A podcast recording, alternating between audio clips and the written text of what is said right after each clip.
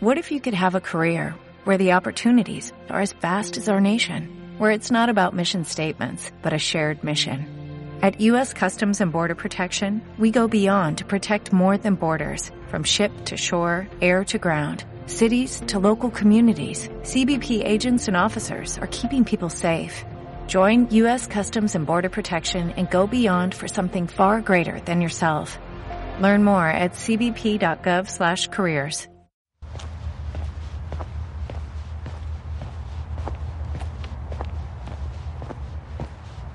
Lunes 11 de enero de 2021 estrenamos año en kilómetros gratis y en esta ocasión no estoy en el Paseo del Burgo, sino que estoy bajando de la Escuela de Arquitectura hasta casa, que subí hoy a trabajar, uno de esos días en que tenía que acercarme al local, no podía teletrabajar, y resulta que está cerrada, como comentaba en el kilómetros de balde.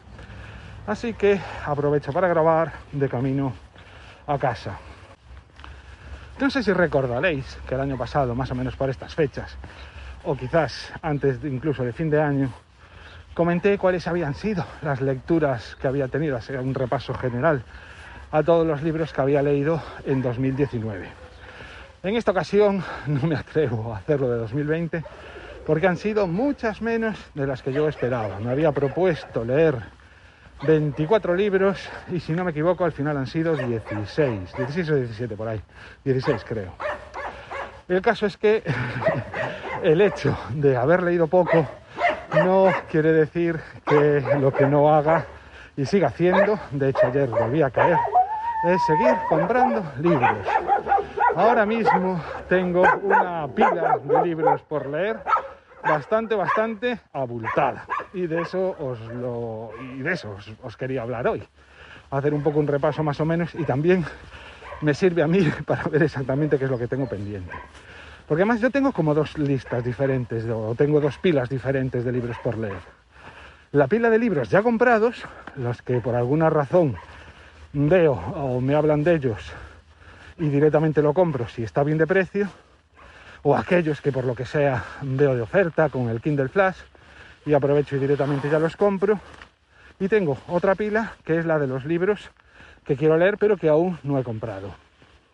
Y como también os comenté, en alguna ocasión utilizo para estar al tanto tanto de una cosa como de la otra una aplicación para iOS que se llama BookBuddy. En fin, a lo que voy. Os voy a hablar hoy de los libros que ya tengo comprados. Bueno, no de todos, porque para que os hagáis una idea, en, me asusté yo mismo.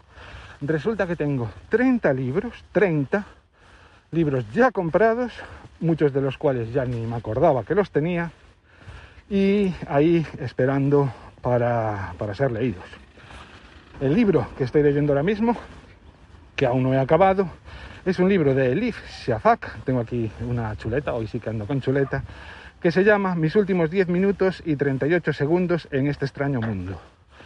Un libro que recomiendo Sara, eh, Sara es Green Toes, creo recordar, en Twitter, lo recomendó en su podcast Habitación 101, que yo vi de oferta en el Kindle Flash y lo compré. Y bueno, eh, la protagonista es una chica turca que empieza el libro justo cuando es asesinada. Y a partir de ahí, pues narra un poco la historia. Todavía lo estoy leyendo, así que no os puedo decir mucho más. El siguiente que tengo en la lista es justo el que compré ayer. Se llama, es un libro de Nate Silver y se llama La señal y el ruido. No es una novela, es, es tipo ensayo y va de estadística. Los Reyes me han traído un manual de estadística que me va a venir muy bien para todos los temas de evaluación que estoy llevando, ya sabéis. Y este, pues también va un poco de estadística, pero más, no tanto en plan manual, por lo que he leído, bueno, por la recomendación que he escuchado, sino un poco de discernir cuáles son los datos con los que nos tenemos que quedar, los que realmente son señal y que otros datos lo único que hacen es despistar y por eso son ruidos. Ahora ya van sin orden porque fue un poco, según los fui anotando, bueno, es una selección de los que pretendo leer con más ganas, ¿no? Eh, que tengo ahí apuntados en, en BookBuddy no es un orden de prioridad, sino un orden en el que me los he encontrado. El primero de ellos se llama Antonia y es de Nieves, Controstina. A Nieves Controstina, bueno, creo que se apellida así. Esta señora la conoceréis muchos y muchas de la radio, Radio Nacional. Y bueno, este es un libro también recomendado. Va sobre la época de la posguerra. Me llamó la atención y lo compré. Luego, de Juan Gómez Jurado. De Juan Gómez Jurado, en realidad no me llegué, o sea, he leído prácticamente todo, pero tenía por ahí un par de ellos que los tengo comprados y aún no he leído.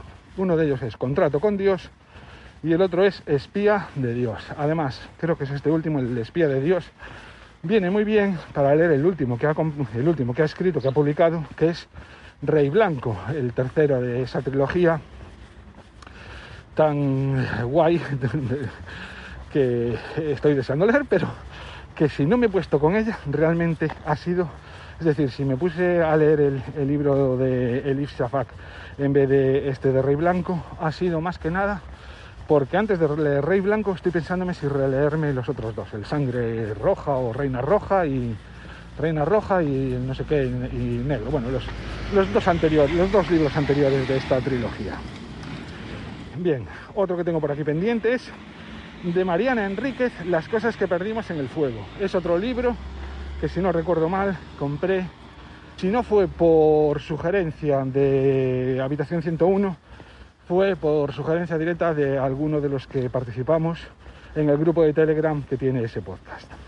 Brandon Sanderson. Bueno, de Brandon Sanderson tengo pendiente absolutamente todo lo que no he leído, porque es un autor del que quiero leer todo. Pero ahora mismo, y que tenga comprado, está en el Antris, que lo compré hace un montón y está ahí esperando que le llegue el momento y también el ritmo de la guerra. Muchos de estos libros, además, o sea, el de Juan Gómez Jurado y este del ritmo de la guerra, incluso los compré antes de que se, publicaran. Ya los encargué durante la precompra. Y sin embargo, pues ahí están esperando. El ritmo de la guerra, el último publicado hasta el momento del Archivo de las Tormentas, y Brandon Sanderson para mí, el autor que más estoy disfrutando últimamente, estos últimos años. Otro, Joy Abercrombie. También literatura fantástica. A este no me mola tanto como Sanderson. Y tengo compradas unas cuantas novelas que están esperando ahí. A ver, están Los Héroes, La Mejor Venganza, Tierras Rojas y Un poco de odio. Estas son las cuatro que tengo ya compradas de Abercrombie. El siguiente, de Eugenie Zamiatin, Nosotros. Esta es la distopía, hiper recomendadísima también en Habitación 101. Una distopía que puede considerarse o que dio pie o, que influyó directamente a muchas distopías posteriores, como 1984. Y encima tiene que ver bastante con las matemáticas. Así que es una deuda pendiente que espero saldar a lo largo de este 2021. A continuación, otro que tengo comprado desde hace la mitra. Es de Robert M. Piercing, bueno, perdonad la pronunciación de los autores, y el libro traducido se llama Zen y el arte del mantenimiento de la motocicleta.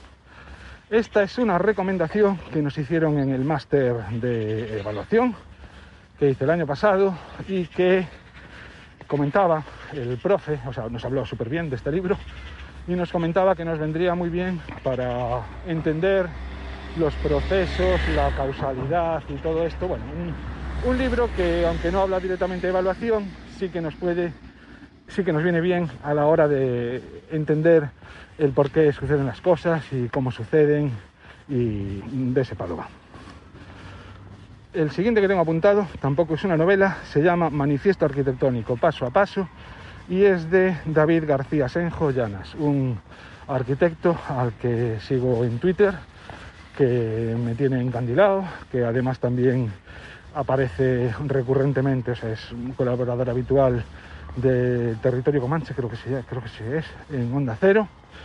Este libro, Manifiesto Arquitectónico Paso a Paso, aún no he tenido oportunidad de leerlo y es, es un pecado, pero en fin, habla de iglesia sobre todo. Ese manifiesto lo basa o se fija en las iglesias, en la construcción de iglesias, toma las iglesias como ejemplo para eh, elaborar un discurso que según tengo entendido va mucho más allá de esta tipología y podría ser extensible a, lo que es la historia de la arquitectura en general. Y el último que tengo aquí apuntado ya digo, no son todos, faltarían muchos, es La tarde de los torpedos, ni más ni menos que de Esteban Pérez Bolívar. Este libro, además, si no lo he leído, es porque en vez de tenerlo comprado en formato ebook, lo tengo en formato papel. Y es que Esteban Pérez Bolívar es ni más ni menos que Zafarrancho Podcast, eh, amigo personal, venezolano afincado aquí en Coruña, lo quiero muchísimo. Encima es muy buen escritor de novelas, aparte de escritor de, temas eh, militares.